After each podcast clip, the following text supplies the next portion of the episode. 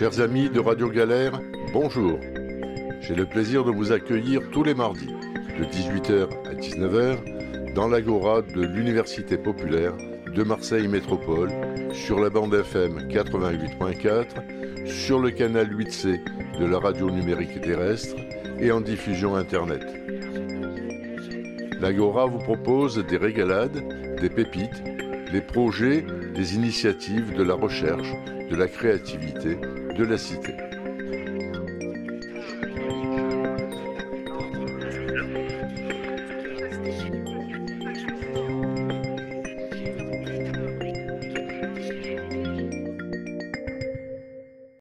Amis de Radio Galère, bonjour, bienvenue dans l'Agora, l'émission radiophonique de l'Université populaire de Marseille Métropole.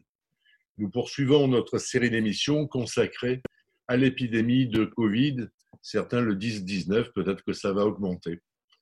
Aujourd'hui, nous allons parler des effets psychologiques avec Myriam Benladas, qui est psychanalyste libérale, Karine Eminide, qui est observatrice. Elle a inventé un appareil permettant d'exprimer des émotions. Euh, Justin Bress, qui est interne en rhumatologie à l'hôpital Aix-Marseille et qui est également président de l'intersyndicale nationale des internes en médecine, et Rose Di Salvo, qui est psychologue de l'éducation nationale. Alors, vous l'avez vu, euh, l'isolement imposé dans le cadre de l'épidémie de coronavirus a eu des effets sur notre psychisme et sur notre morale, des contacts sociaux limités, voire absents. Lorsqu'on est seul chez soi, euh, on est entraîné euh, à, des, comportements somatiques, psychologiques, mais aussi au repli sur soi, une humeur dépressive, à la boulimie, à l'anxiété généralisée, à ruminer, à des réactions d'hostilité. On a vu largement augmenter les, agressions euh, conjugales. Euh, et être obligé de rester chez soi, c'est naturel pour personne. Chaque individu a un besoin fondamental de se sentir libre de faire ce qu'il a envie, euh, de sortir s'il en a envie, de prendre l'air comme bon lui semble. Il a également besoin de maintenir des liens sociaux pour conserver un équilibre de bien-être euh, et, de bien-être social et de, de relation avec les autres. Donc toi, Myriam, tu as apporté du, soutien psychologique à destination des personnes qui souffrent de solitude euh, et de familles euh, en, difficulté psychologique liées au confinement, et notamment dans, le cadre des, activités mises en, œuvre par le théâtre de l'œuvre de Marseille. Quelles sont les personnes que tu as accompagnées et quelles étaient leurs demandes? Alors, en grande majorité, donc d'abord bonjour, et en grande majorité, euh, il s'agissait de personnes, euh, de femmes déjà, pour euh, la, plus, la, plus, grande majorité, et maman isolée. J'ai eu beaucoup de, euh, oui, de femmes seules avec enfants, avec euh, l'absence bah, du père, euh, qui, qui était déjà absent avant même le confinement. Donc en fait, moi, pendant, pendant cette, cette période, j'ai eu des, des pics d'appel par contre. C'était beaucoup au début. Après, ça s'est un petit peu calmé. Au milieu, c'était surtout des, des problèmes euh, liés bah, au manque d'argent, de, de, moyens financiers. Euh, à la fin, donc au début c'était la peur du confinement, bien entendu, se retrouvant seul avec les enfants et pas forcément euh, de la famille et le père absent. Et euh, donc au milieu ce que je viens de vous dire. Et puis ensuite, euh, vers la fin, c'était la, la, peur du déconfinement. J'ai eu trois pics en fait, et, et, la grande majorité était des mamans toutes seules avec enfants. C'est quoi la fin du confinement? La, la peur de la fin du confinement? Bah, du coup, euh, bah, comment ça va se passer, le retour des enfants à l'école, la, contagiosité de, la maladie, enfin du virus, quoi. Et euh, c'était, euh, bah, est-ce que je dois renvoyer mon enfant à l'école ou pas? Mais voilà, c'était. et puis après, comment ça va se passer? Voilà, c'était, c'était. en fait, c'était un sentiment de, de perdition finalement dans, ces trois pics d'appel, c'était un moment donné où euh, le, le, contrôle se perdait en fait finalement. et besoin de sécurité, d'être rassuré et d'être aiguillé dans mais comment faire à ce moment-là? Parce que ben, elles se sentaient fait. Une étude montre que 47% des internes présentent des, symptômes d'anxiété, 18% euh, des symptômes dépressifs, 29% déclarent présenter des signes de stress post-traumatique.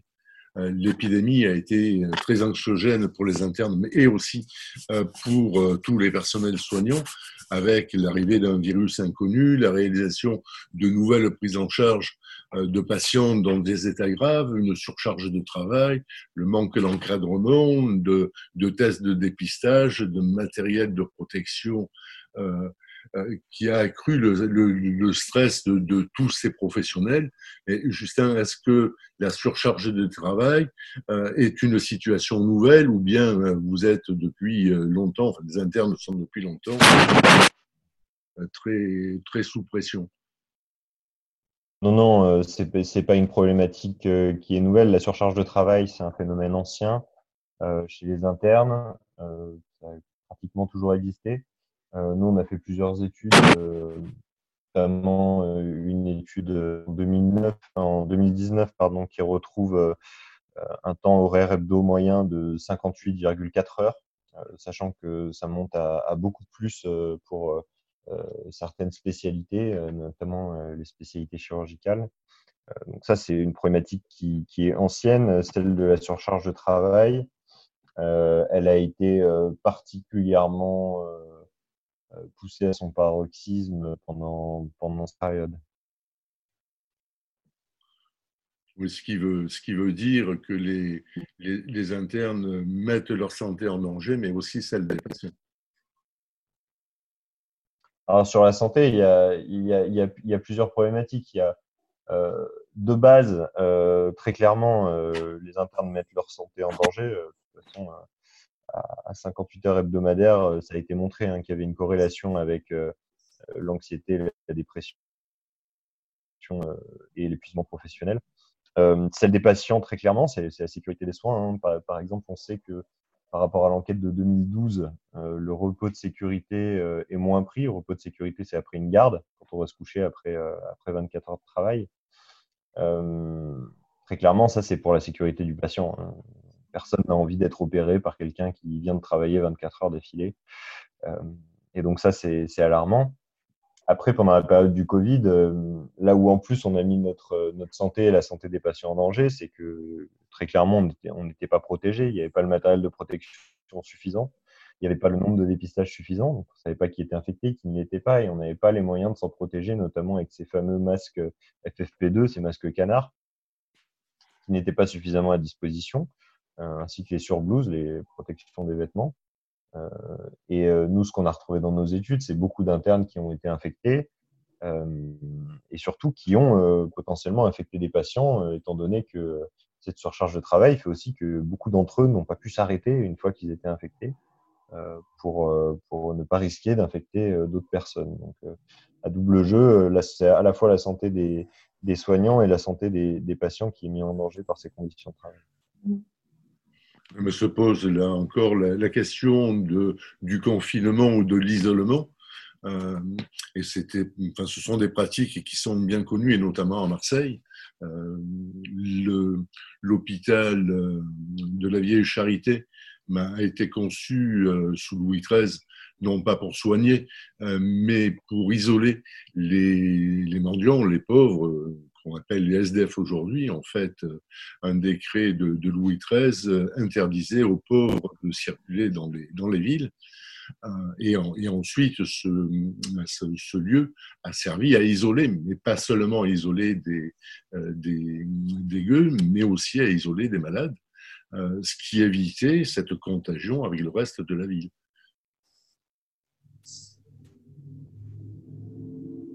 Il y a, je lisais en faisant la, la, revue de presse que quatre internes se sont suicidés depuis le début de l'année. Est-ce qu'on peut lier euh, ces, suicides euh, bah, à la surcharge de travail Est-ce qu'on peut considérer que c'est une conséquence de l'épidémie de Covid ou bien ça, fait partie des, des, des, conditions qui sont difficiles pour ces, pour ces professionnels et qui en arrivent à des, à des actes extrêmes De façon générale, excusez-moi, pardon. Mais vas-y, Non, euh, c'est. Bon, je vous entends plus, ni euh, Justin. Ah oui, mais je sais pas.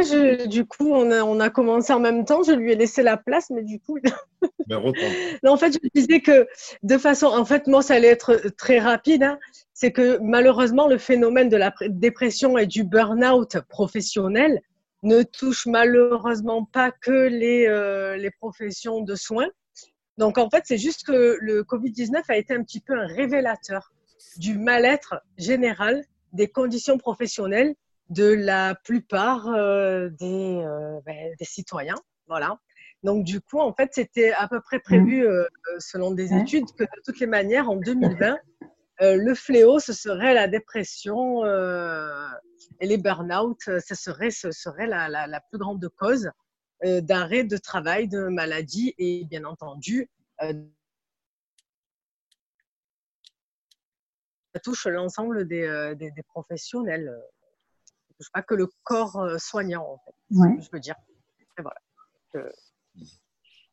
Justin, pour répondre à la question, euh, les, cas de suicide d'interne qu'il y a eu depuis 2020 ne euh, sont, pas, sont pas en lien avec le Covid, étant donné qu'ils ont eu lieu euh, avant février. Mhm. par contre, très clairement, on sait qu'il y a une, une surmortalité chez les internes hein, qui est estimée à, trois fois supérieure à celle de la population générale. et très clairement, c'est lié, c'est lié aux conditions de travail. Hein. C'est en premier lieu l'épuisement professionnel. Euh, mais en second lieu, des problèmes d'encadrement. Euh, parce que c'est un interne, hein, pour rappeler, c'est un médecin qui, a entre 25 et 35 ans, euh, qui a déjà fait 6 ans d'études de médecine, qui se retrouve plus qu'à temps plein à l'hôpital à prendre en charge les patients en première ligne. Quand vous allez à l'hôpital, c'est lui qui va vous voir en premier et qui pourra faire toute votre prise en charge. Et il y a une problématique à la fois du fait qu'il y a un, manque d'encadrement, ce qui fait peser de lourdes responsabilités sur, sur ce jeune professionnel euh, qui est prescripteur, euh, mais aussi parfois un, encadrement qui, est délétère avec des situations de harcèlement professionnel et de, et de, et de harcèlement sexuel. Hein. On a des études qui montrent qu'il y a 20% euh, des, des, internes femmes qui subissent du harcèlement professionnel à l'hôpital, du harcèlement sexuel, pardon, à l'hôpital. Donc c'est un ensemble de phénomènes qui fait que c'est un monde particulièrement dur et que c'est un métier particulièrement stressant. Comment ça s'est passé à l'éducation nationale, Rose? Alors, à l'éducation nationale, euh, ben, ça a été très complexe parce que du jour au lendemain, il a fallu travailler à la maison, la question du télétravail. Hein. Euh, ça a été l'adaptation des élèves, voilà, c'est l'adaptation des oui, et l'adaptation des enseignants, hein, parce que bon, sur le plan numérique, ils sont beaucoup plus nombreux que les psy-EN. Donc ça a été assez médiatisé, je pense, on a quand même évoqué. Mais il est vrai que rien n'était préparé. C'est ça le problème. Les, outils qu'ils avaient à disposition n'étaient euh, pas à même de pouvoir répondre aux besoins. Et ça a demandé pendant toute la période, il y a eu quand même une semaine très compliquée pour tout le monde, y compris les psychologues d'ailleurs, de l'éducation nationale. Euh, et au vu de, de, de ce temps de préparation. Petit à petit, les choses sont arrivées. Au niveau technique, on a progressé. Les, cadres euh, ont essayé de mettre en place les cadres d'éducation nationale au niveau de tout ce qui est inspecteur, euh, euh, inspection académique, qu'on appelle maintenant la DSDEN. Il y a eu un travail de fond qui a été fait et qui fait que petit à petit, on a eu euh, des possibilités d'échanger, d'organiser des réunions avec des outils institutionnels, ce qui n'était pas le cas au début. Au début, chacun utilisait des outils euh, lambda. Euh, il y avait une question par rapport à ces outils de confidentialité. Enfin, on sait très bien que c'est pas toujours évident. donc, il y a eu quand même un gros, un gros tâtonnement au niveau des collègues enseignants. Parce que c'est eux qui ont été en première ligne la première semaine. Après, concernant les autres corps, il y a eu un flottement pour les collègues CPE parce que eux, ils ne donnent pas de cours. Euh, ils travaillent euh, en présentiel constamment auprès, auprès des familles et des élèves, donc le temps de s'organiser. Et il y a eu aussi une gros, grosse difficulté par rapport aux, psychologues qui, qui sont, dont le travail est d'être en présentiel euh, à côté des élèves, accueillir sans arrêt des familles, euh, travailler avec les équipes, plusieurs équipes parce qu'on est sur plusieurs établissements. Donc, on est confronté à plusieurs équipes et d'enseignants et plusieurs équipes médico-sociales. Et on a dû en plus fermer la structure CIO, Centre d'information d'orientation, euh, où on accueille collégiens, lycéens, étudiants, adultes et, donc des jeunes qui sont sortis du système scolaire. je, te, je, te, trouve davantage préoccupé par le sort des enseignants et beaucoup moins par euh, ce qui est arrivé aux élèves. Alors, ce qui est arrivé aux élèves, non, c'est pas que j'en suis pas préoccupée, hein. c'est que je commençais un petit peu parce que ça a un effet forcément sur les élèves. Si les enseignants sont préparés, euh, s'ils savent comment poursuivre le lien, ce lien qui est essentiel, hein, je ne parle pas seulement d'apprentissage, mais on sait bien qu'à l'école, il n'est pas question uniquement d'apprentissage, mais aussi de socialisation et de lien affectif avec l'enseignant. Euh, d'amour ou de haine, hein, c'est pas forcément euh, toujours positif ce lien, mais en tout cas aide, ça aide euh, les adolescents à se construire aussi. Et cette relation, ben, elle n'était plus là. Voilà, elle a fallu qu'elle se reconstruise en passant par le numérique pour conserver ce lien du côté des enseignants, mais aussi du côté euh, euh, des élèves. Et pourquoi j'en parle? Parce que quand moi, après coup, j'ai été amenée euh, à, à, contacter des élèves et des familles parce que les enseignants me l'avaient demandé, parce que justement, dû au confinement, il y avait des problématiques psy, euh, j'ai pu constater que les élèves étaient, et les familles aussi, étaient en attente des, devoirs qui arrivaient, mais aussi surtout en attente de pouvoir garder ce lien et ce contact avec l'enseignant.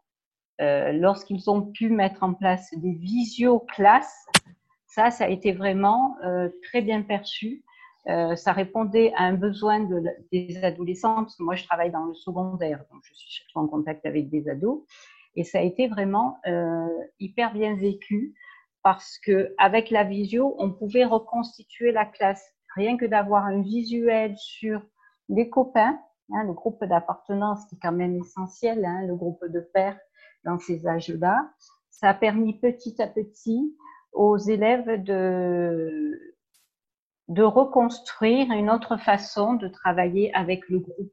Donc, il y a eu, c'est vrai, la vision et, le ressenti des enseignants, mais il y a aussi euh, le ressenti des élèves.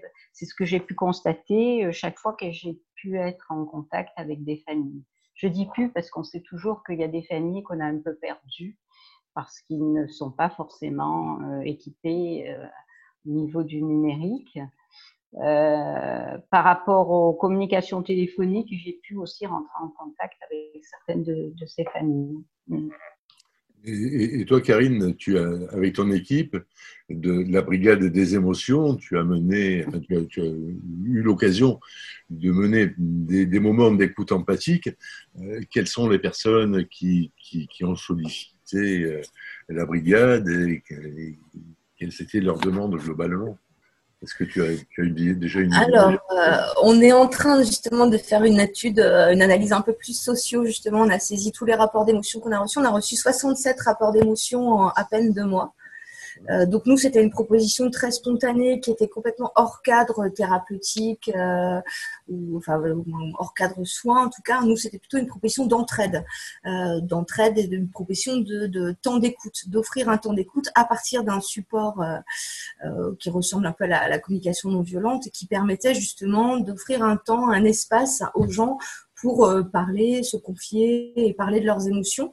Et, et puis essayer, enfin nous en tout cas, l'idée c'était de les accompagner sur, une fois les, les émotions identifiées, essayer d'aller identifier les besoins qui étaient insatisfaits, qui étaient touchés derrière ces... Donc on a, on a eu en fait essentiellement du public confiné, puisqu'en fait dans, dans la proposition, enfin dans l'empire émotion virtuelle, les gens précisaient s'ils étaient confinés ou sur le pont. Donc, ce qu'on repère par contre, c'est qu'on a une majorité de gens confinés qui nous ont appelés. Les gens sur le pont étaient plutôt rares. Euh, on en a eu quelques-uns et là, on a privilégié vraiment toutes nos pour, euh, pour ces personnes-là. Euh, je crois qu'on a une majorité de femmes quand même. Euh, et puis, ben, en fait, les gens, les gens avaient besoin d'être entendus tout simplement, avaient besoin d'avoir un espace neutre, confidentiel et gratuit aussi, un espace de parole en fait, simplement pour pouvoir euh, exprimer le, le, ressenti du moment. Après, ce qui est ressorti de façon assez flagrante, c'est l'effet de sidération euh, en début de, de confinement. Euh, l'effet de sidération avec beaucoup beaucoup d'anxiété qui, qui, est ressorti. Et puis euh, bizarrement, euh, on évite, je sais pas, les, les, psychologues parlent du syndrome de la cabane euh, qui est arrivé là avec ce, finalement après une fois le choc, le trauma passé, ce bien-être ressenti dans le bah, dans l'enfermement et dans dans l'isolement. Et puis ce qu'on observe aussi, c'est beaucoup beaucoup beaucoup finalement peut-être presque plus d'angoisse à l'idée du déconfinement euh, que, que, du confinement lui-même. Donc voilà, donc on a écouté, on a écouté pas mal de gens, euh, voilà, soit en visio, soit par téléphone. Et euh, voilà, c'était très très riche et nourrissant pour tout le monde. Là, je, m'adresse à tous les quatre. Je suis très étonné de, l'obéissance, de la docilité, du respect des, des, conditions qui ont été exigées par le gouvernement je suis très étonné qu'il n'y ait pas eu de place, de, de poche, de, de révolte, de, de, de, résistance, de gens qui disent ben non, nous on s'en fout, quoi. on sort quand même. Euh, alors, moi, je l'analyse, mais je, je, ne suis pas psy du tout, euh, mais je l'analyse en me disant ben, c'est la peur euh, qui amène les gens à, à, à, à avoir ce, ce comportement. Euh, mais est-ce que vous avez, vous, la même analyse? Euh, de la même manière, je suis vraiment très étonné mmh. euh, qu'il n'y ait pas eu de pillage des magasins d'alimentation parce qu'il y a une, forte population euh, mmh. qui était déjà en difficulté alimentaire et qui l'est davantage. Une dame me disait, mais monsieur, si je mange, mon enfant ne mange pas. Donc on en était, on, est dans, dans ces, dans ces situations-là avec des gens qui sont dans, dans une extrême difficulté. Euh, comment vous analysez, vous, cette obéissance, ce respect des, règles de confinement? Ben, C'est bien analysé, c'est tout simplement la peur. La peur, déjà, ben, euh, c'est un virus mortel.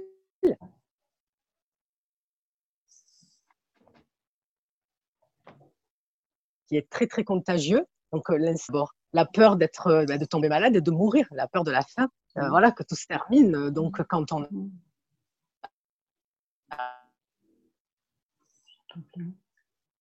La peur, ben, son combat sont donnés. On a besoin de psy, là, hein. c'est, naturel, c'est humain.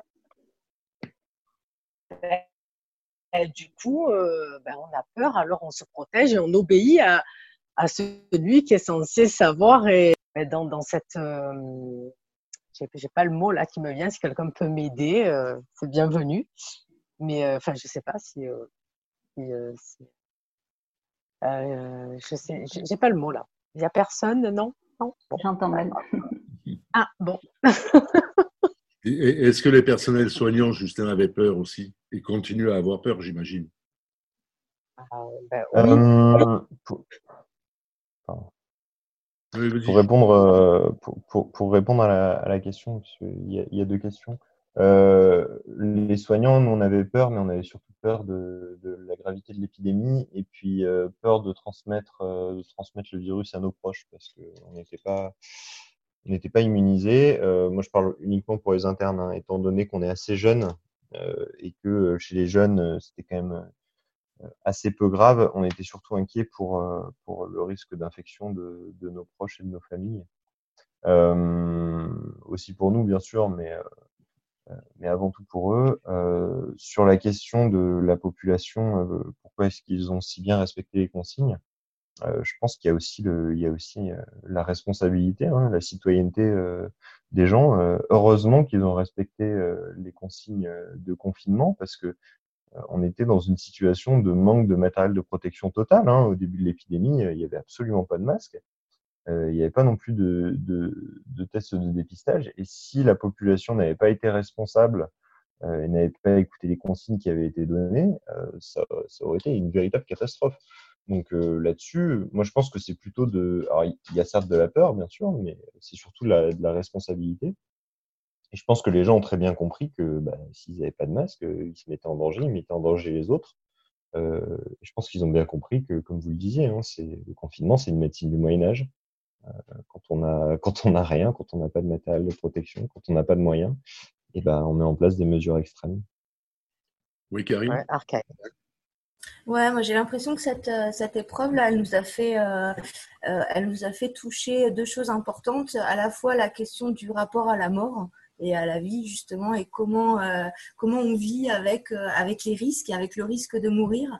Et, euh, et, et, surtout la question de notre interdépendance et ça rejoint ce que dit Justin sur la notion de responsabilité. Je pense qu'on a pris conscience de bah ouais de la question de notre interdépendance à la fois pour se nourrir dans cette période de confinement mais aussi pour pour survivre pour être soigné. D'où aussi ces expressions de gratitude qui ont été manifestes hélas jusqu'au 11, euh, jusqu'au 11 mai seulement. Euh, voilà. Je travaille sur un petit outil justement pour faire perdurer, euh, ça. Mais, euh, mais j'ai l'impression que, ça nous a fait toucher ça et je pense que ça explique aussi cet effet de sidération où on a eu très peur, d'autant plus que c'était à, une échelle internationale. Donc euh, c'était plus difficile de remettre en question juste notre gouvernement en disant mais ils sont cons, c'est pas ce qu'il faut faire puisqu'en fait pratiquement tous les gouvernements ont pris les mêmes décisions. Donc je pense qu'il y a eu vraiment une grosse grosse peur et puis cette responsabilité de se dire, bah oui, en fait, on est interdépendants les uns avec les autres, on a besoin les uns des autres, et toucher notre, la question de notre responsabilité dans, euh, ouais, ça. Moi, la question maintenant, c'est comment est-ce qu'on fait perdurer ce, euh, bah, cette, cette, cette, conscience, cette prise de conscience-là de, de la question de l'interdépendance? Bah, D'abord, il faudra se renseigner si est-ce que c'est réellement une prise de conscience? Est-ce que c'est une prise de conscience qui va perdurer justement c'est la question. Parce qu'il y a eu l'expérience du vécu, donc la peur et la responsabilité, etc. Je vous rejoins tous là-dessus.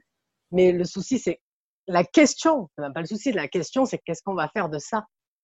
Qu'est-ce que chacun d'entre nous va faire de ça? Tu as une idée, Rose?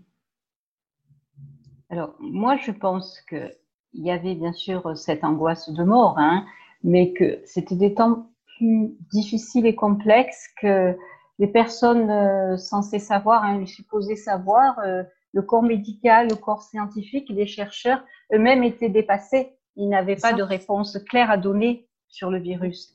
Et je pense que ça a rajouté énormément en anxiété face à la maladie. Quand euh, on a des références et des personnes qui peuvent trouver eh ben, un remède, on est rassuré. Là, on n'avait pas cette assurance-là. Euh, je pense que ça a été assez. Oui. Mm. Pardon? Oui, continue. Oui, je pense, que...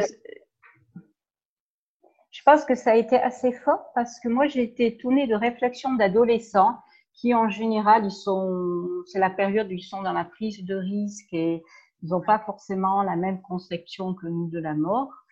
Euh, j'ai eu quelques élèves qui, dans les échanges, m'ont dit Mais moi, je, fais très attention parce que j'ai une grand-mère, euh, j'ai ma grand-mère et je ne veux surtout pas lui transmettre le virus.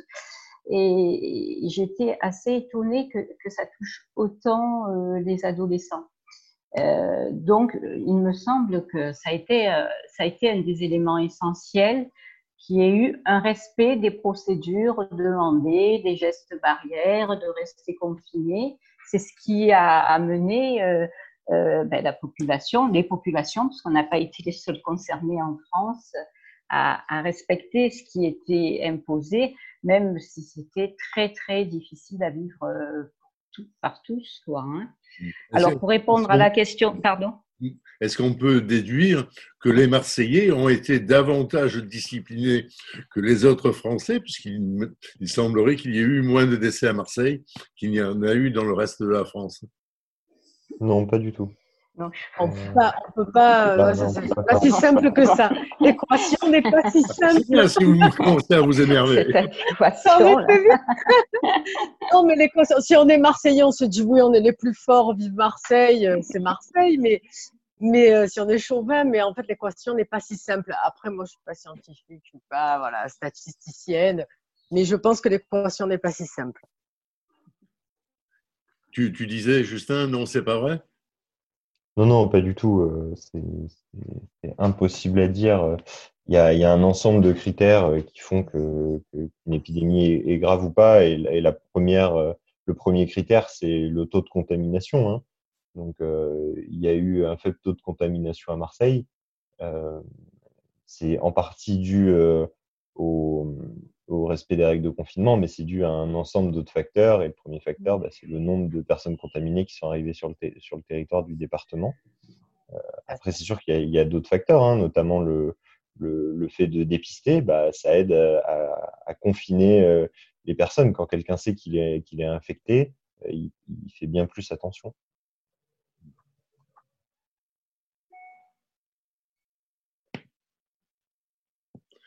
Vient de s'ouvrir euh, les, rencontres qu'on a appelées les Ségur, de la santé. Qu'est-ce que vous en attendez les uns et les autres?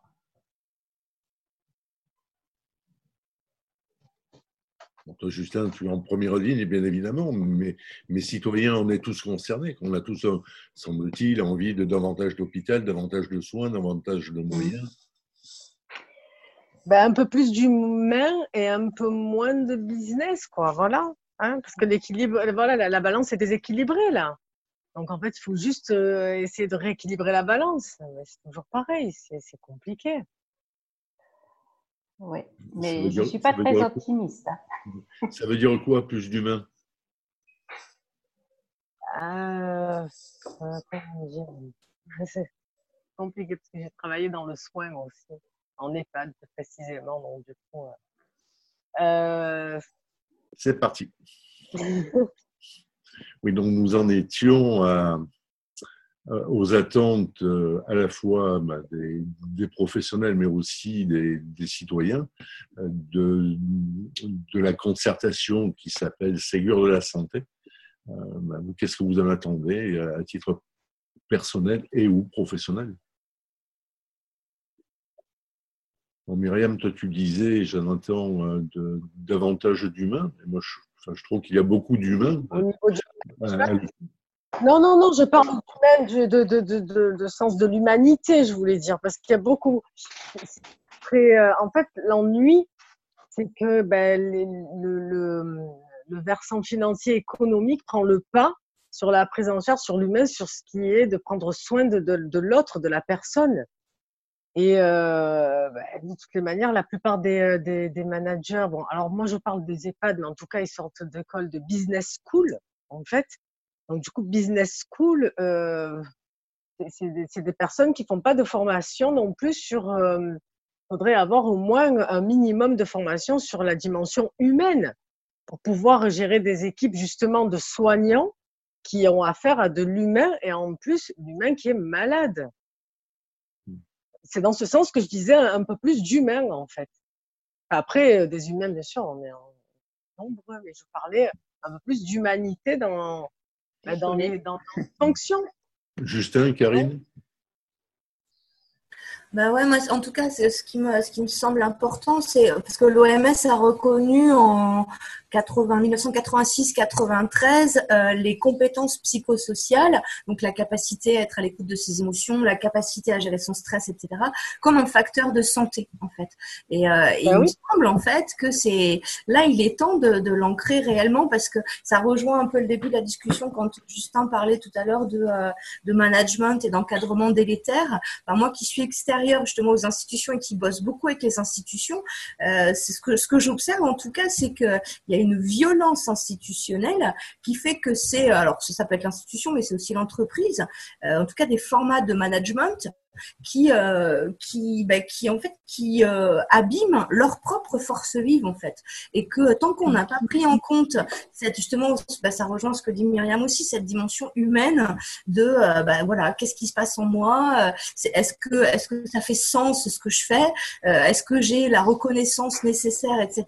Et ça, ça participe, ça c'est un vrai facteur de santé, et, ça, joue sur la question du stress, la question de, et je crois que tant qu'on n'aura pas pris en compte cette dimension-là euh, bien, enfin, au moins autant que le traitement du symptôme euh, pour ce qu'il est, euh, je crois qu'on n'aura pas avancé beaucoup. Justin?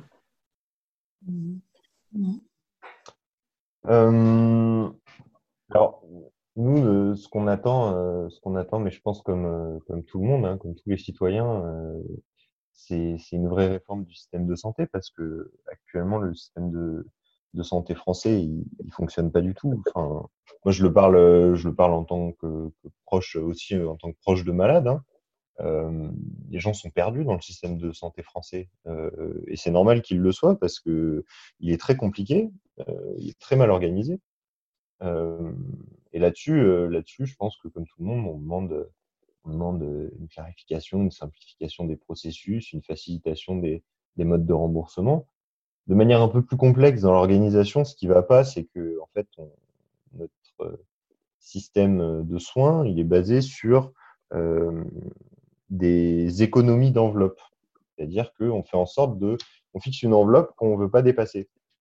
Sauf qu'en fait, la première question qu'il faudrait se poser, c'est pas celle de quelle est la taille de l'enveloppe qu'on ne veut pas dépasser, la première question à se poser, c'est de quoi la population a besoin en termes de santé? Quels sont les besoins de santé de la population?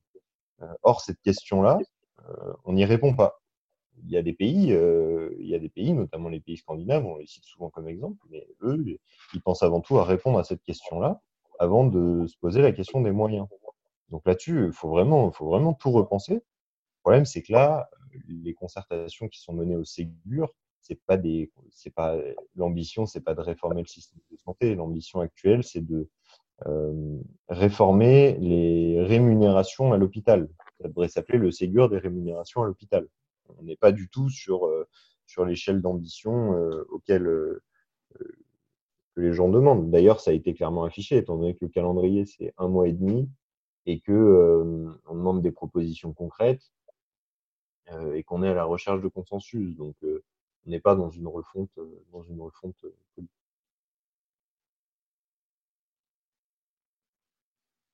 Rose, à propos du, à propos du Ségur, de ces rencontres? Moi, je suis assez pessimiste parce que on est quand même dans un système ultralibéral où l'humain n'est pas mis au centre du système, mais plutôt euh, c'est l'aspect euh, financier qui est, qui est déterminant. Et on le voit constamment, quoi. Il y a le problème de la santé. Euh, euh, on a de moins en moins même de moyens dans les services publics.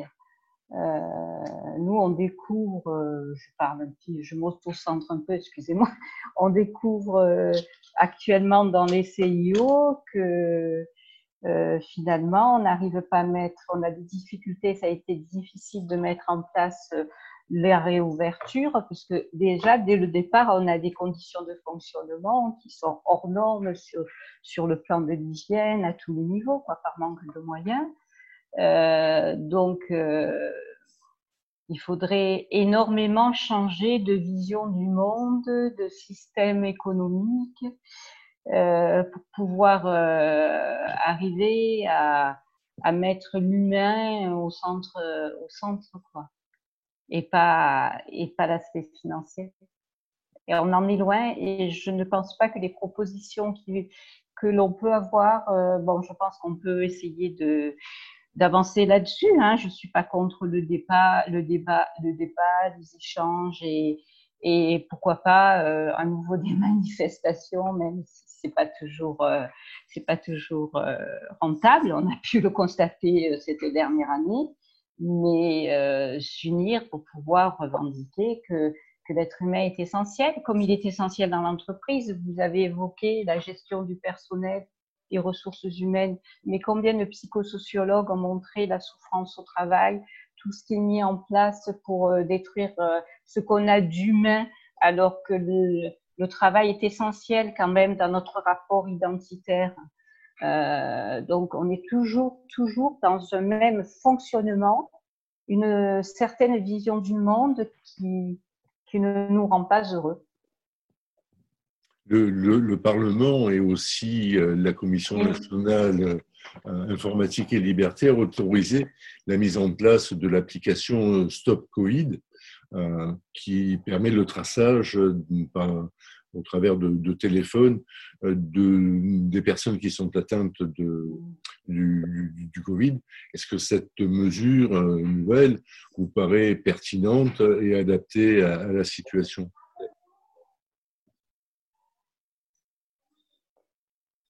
Moi, personnellement, euh, pour moi-même, je ne l'accepterai pas. Je trouve que oui, c'est une limite à la liberté personnelle et ça me gêne énormément. Et c'est personnel. Et les autres? Ben, moi, je rejoins Rose aussi. Enfin, je, je, trouve cette mesure, elle m'apparaît en tout cas euh, carrément liberticide et, euh, et je n'ai pas une confiance suffisante dans euh, les utilisations qui pourraient être faites autres que les objectifs fixés au départ. Après, je ne enfin, je sais pas, est-ce que les tests, le fait de tester et puis de compter sur la responsabilité des gens, est-ce que c'est pas suffisant en fait pour tout cas, moi, ça me paraît, ça me paraît hyper liberticide et surtout très dangereux. Euh, je sais pas. Justin? Hum, Personnellement, ça ah, C'est une question qui est, c'est une question qui est très complexe et euh, qui, qui, je pense, euh, ne doit pas être soumise à l'opinion, mais, mais, à des études approfondies en éthique, parce qu'en fait, Là, dans le cas du dans le cas du Covid, bon, on voit bien qu'on est en sortie de crise, que l'application elle n'est pas obligatoire. Donc, euh, il n'y a pas de quoi s'ulcérer. Par contre, elle soulève une question euh, qui, est, fondamentale. C'est, euh, imaginons, prenons un cas, et ça, arrive, d'une bactérie qui est résistante à tous les antibiotiques. C'est-à-dire qui va forcément tuer la personne qui, est infectée par cette bactérie. Comme la tuberculose, par exemple, une tuberculose extrêmement résistante, ça existe. Est-ce qu'une personne atteinte de cette bactérie-là euh, a le, on, au nom du principe de liberté, euh, si elle refuse de se soigner euh, et de se protéger, euh, on doit la laisser aller dans la rue et potentiellement contaminer des gens. C'est une vraie question et la réponse est complexe. Et je pense qu'il faut, il faut cette question, il faut se la poser, il faut la trancher.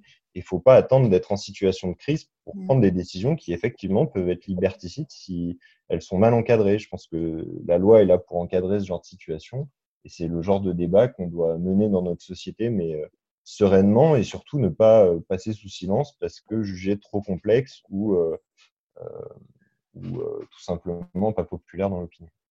Bah, c'est une question fondamentale en fait.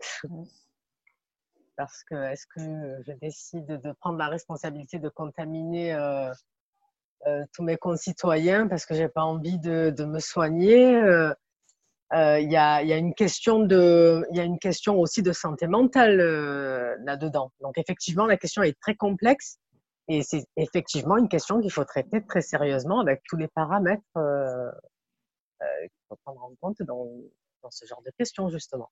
Effectivement. Donc personnellement, pour la question de stop Covid 19, je n'arrive pas à me prononcer personnellement sur euh, sur la question de l'application, de télécharger, de je ne sais pas. J'ai pas de j'ai pas j'ai pas d'opinion. Je ne sais pas quoi dire là-dessus. Nous allons revenir sur la peur. Et récemment, Camilla Jordana a récemment parlé de sa peur de la police. Euh, de quoi les Français ont peur Et est-ce que les Français ont raison d'avoir peur? Ou est-ce qu'ils ont de vraies raisons La peur est quelque chose. La, peur est, euh, quelque chose de très naturel. Euh, ensuite, euh, c'est toujours pareil, c'est une question de degré. Après, donc, pour reprendre l'exemple de Camilla Jordana, oui, mais c'est son opinion, c'est sa, sa peur, ça lui appartient. Elle a peur de la police, elle l'exprime. Après, après on, arrive sur une, autre question du coup la question de, ben, de l'opinion. Du coup, ça lui appartient, c'est son vécu et c'est un personnage public. Alors, peut-être que c'est ce qu'elle ressent, enfin, elle ressent ça réellement puisqu'elle le dit, mais est-ce que c'est judicieux de l'exprimer en, en, public, justement, sur un plateau télé ou je ne sais plus. Enfin, en tout cas, c'était un, un, réseau social, quoi, que ce soit la télé ou Internet, je ne sais pas où elle s'est exprimée. Mais en tout cas, ça a fait le, tour, ça a lancé une polémique. Je ne sais pas si on a vraiment besoin de ça euh, en ce moment. Euh, les, peurs, on en a tous, on a tous peur de, plein de choses, à des degrés différents, à des âges différents. Euh, la police, c'est quand même, ben, ça représente l'ordre, l'ordre public. Je sais pas, ça doit défendre. Enfin, je, ne sais pas. Après, pareil, sur Camilla Jordana, c'est quelque chose qui lui appartient. Si elle a cette peur, c'est qu'elle a sûrement dû avoir un traumatisme. C'est, voilà, ça doit être fondé. On ne sait pas pourquoi. Mais de l'exprimer comme ça euh, sur un plateau, enfin voilà, sur un réseau social en tout cas, et tu, de tu as un client polémique, vu les... Tu as un client potentiel. Pardon? Tu es un client potentiel. Ah, euh, ah oui. oui, non, oui, voilà. Enfin, après, c'est. Après, euh, voilà, c'est la question de, voilà, c'est pareil, c'est la question des personnages publics qui ont affaire à un public et qui vont exprimer des, euh, des opinions et qui ne se rendent pas compte de la dimension que ça peut prendre chez les autres ah bah, personnes. Est-ce que c'est la Est-ce que c'est à cause de la prise de parole de, de Camilla Jordana ou bien par la diffusion qui en a été faite euh, par, euh, par les médias? Parce que si on l'avait entendu seulement euh, quelques secondes à la téloche, ben, ça n'aurait pas fait autant de. Et, voilà. Et ça rejoint le problème. Et ça rejoint le problème des questions dont on parle depuis tout à l'heure, la société. Alors il y a des choses bien sûr qu'il faut conserver, mais il y a des choses à remanier en profondeur parce que voilà, justement. Après, ça la regarde. C'est vrai que si, ben oui, exactement. Si elle avait juste dit comme ça, vite fait la téloche. Euh, mais c'est ce, ce, le, problème, la frénésie qu'il y a dans, dans notre société aujourd'hui, même au niveau des médias. C'est-à-dire que peut-être qu'elle, elle était, peut-être qu'elle s'en est même pas rendue compte. En fait, elle a dit ça, elle a exprimé euh, un ressenti, une émotion à la télévision. Et hop, voilà, c'est le souci de voilà, de, ça va trop vite, ça va trop vite en ce moment, voilà, et c'est relayé dans tous les réseaux sociaux. Karine, et ça lance... Karine, Justin, Rose, votre point de vue, les Français ont raison d'avoir peur, pas, pas raison. Oui, euh, oui, Karine? Karine euh, bah, Raison, après, je sais pas si c'est une histoire d'avoir raison, d'avoir tort. C'est euh, les émotions, quand elles sont là, c'est un, un, état de fait. Moi, j'ai l'impression, mais je sais pas, hein, c'est une impression aussi, j'ai l'impression qu'on s'éparpille sur, des, euh, on s'éparpille sur des notions et qu'en fait, tant qu'on n'est pas allé chercher la question du sens, de qu'est-ce qu'on veut, euh, c'est quoi le, paradigme de la société, qu'est-ce qu'on veut de cette société, on parlait de mettre de l'humain, et tant qu'on ne s'est pas posé ces questions-là, bah, on peut être traversé par tout un tas d'émotions, de la peur de ça.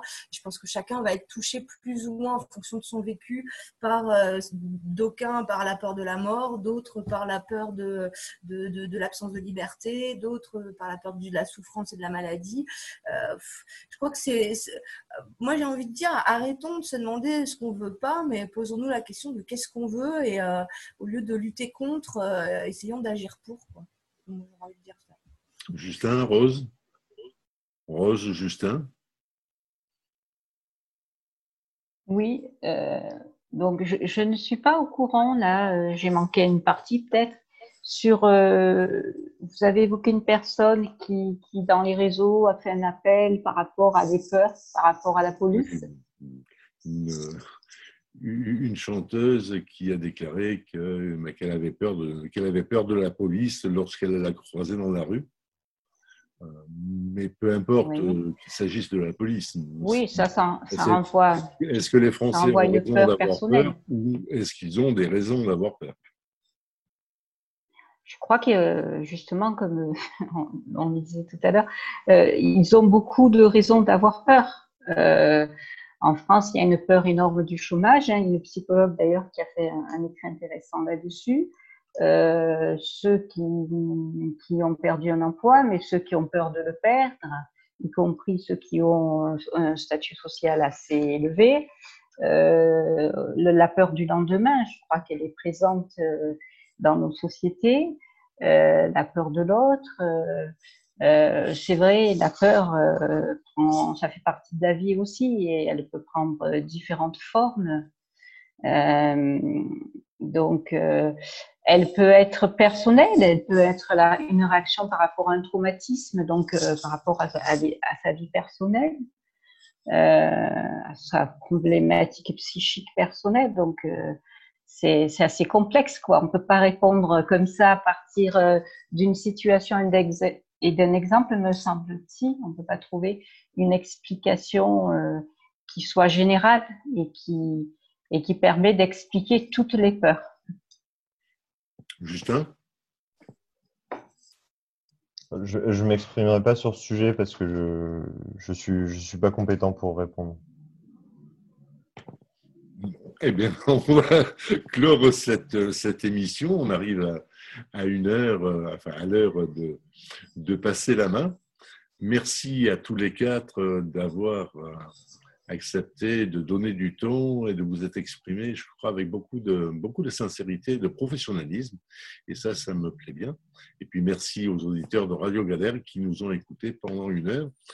Cette émission sera rediffusée mercredi, donc demain, de 10h à 11h. À tout bientôt. Au revoir. Merci. Au revoir. Au revoir. Merci. Au revoir.